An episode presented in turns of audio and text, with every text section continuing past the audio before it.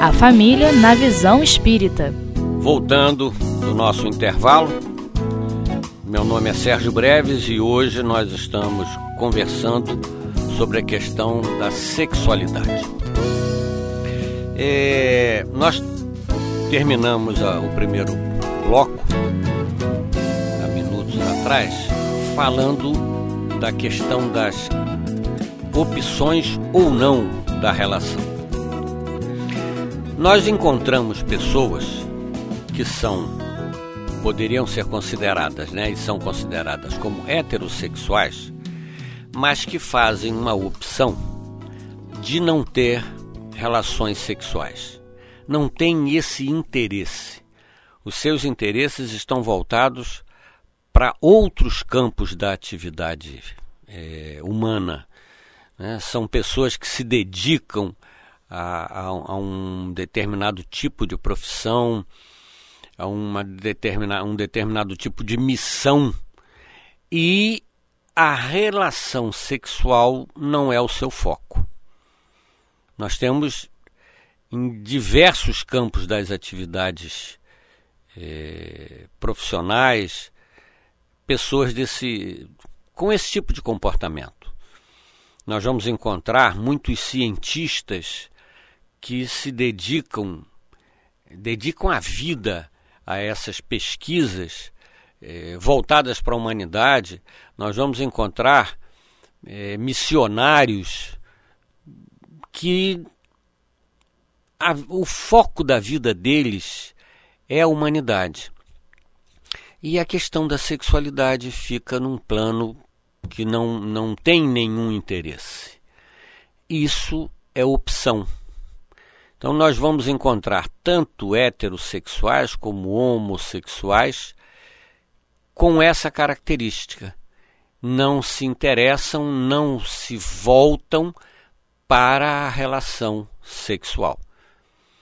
Então, não é por ter uma característica, é, e nós temos exemplos disso, nós trabalhamos com, com essas questões da psique, é, nós temos vários exemplos de pessoas que se dizem, né, inclusive numa conversa até dentro de, do consultório, é, deixam isso claro. Olha só, eu sou homossexual, mas eu fiz uma opção por não ter relações sexuais. É o que nós tínhamos falado no outro, no outro bloco. Não é? Isso é uma característica. A opção é o que, a nossa escolha, o nosso livre-arbítrio.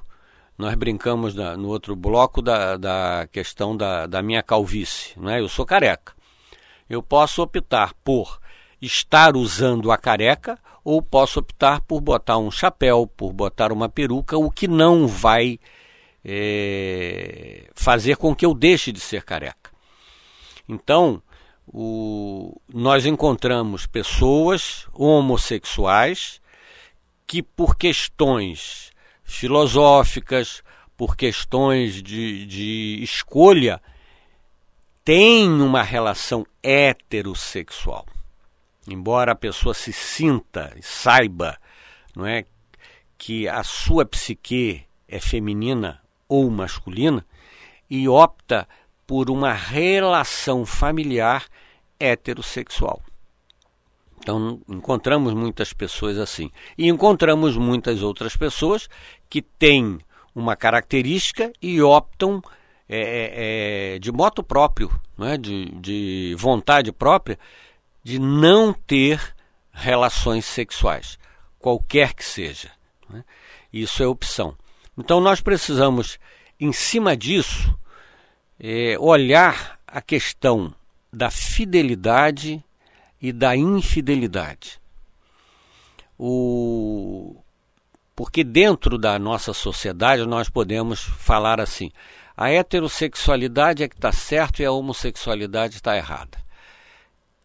Essa coisa de certo e errado é complicado, né? mas vamos, pensar assim: a pessoa que é heterossexual, mas que é promíscuo, tanto homem como mulher, estaria se comprometendo muito mais do que uma pessoa que é homossexual e mantém uma relação de fidelidade, de amor, de carinho, de atenção com uma outra pessoa.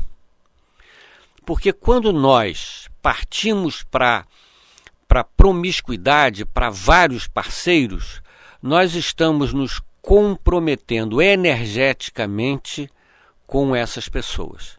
Nós estamos, e se somos casados, é, nós estamos carreando para dentro do, do, nosso lar é, uma, uma energia desequilibrada.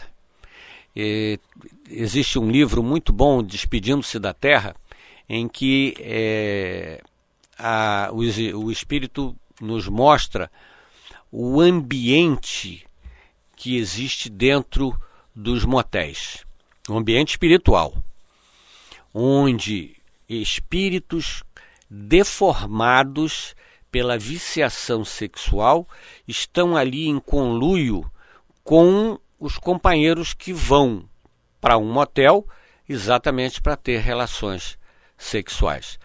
É, e normalmente, isso acontece muito, relações extraconjugais. Não quer dizer que eh, casais não frequentem também. E aí é, é muito importante que a gente pense nisso. Se eu sou casado e vou a um motel, mesmo que haja um profundo sentimento de amor entre as pessoas, nós estaremos mergulhados numa psicosfera de doença sexual, se podemos falar assim. Então, isso do lado energético, do lado espiritual, isso é, é bem mais comprometedor do que uma relação é, sexual hétero ou homo, né, com todo respeito, com todo carinho, nos nossos lares. Então, a promiscuidade, é, do ponto de vista espiritual, é muito mais comprometedora do que a, a relação homossexual. E nós gostamos muito, quem tiver esse livro, leia de novo, não é? estude de novo, preste atenção no, na introdução, que é a primeira, a primeira parte, não é? do livro Vida e Sexo, de Emmanuel, psicografia de Francisco Cândido Xavier. Ali, né, na introdução, Emmanuel deixa muito claro né, que essas questões sexuais são muito complexas. Não, não, é uma, não é um assunto que passe muito rápido, não é um assunto que esteja resolvido. Cada um de nós sabe muito bem das suas dificuldades, dos seus comprometimentos, né? e ninguém tem o direito de estar. É...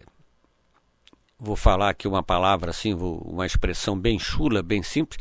Não tem a menor condição de estar metendo o malho na, no procedimento do outro.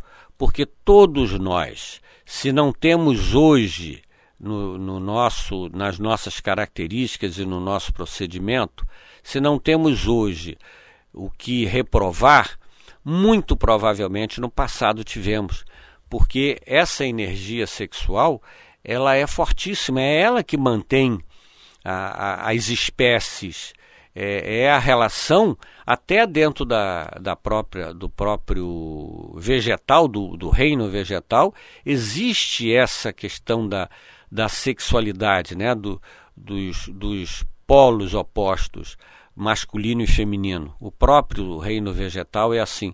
Então nós estamos mergulhados há milhões de anos nessa energia. E temos e tivemos dificuldades nessa área. Então, segundo Emmanuel, nós precisamos estudar, entender, compreender, para que nós não é, tenhamos mais tarde que lamentar as nossas atitudes. Precisamos nos entender e entender o outro, entender ao próximo.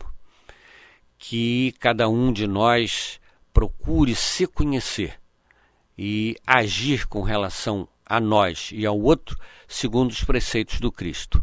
Amar ao próximo como a si mesmo.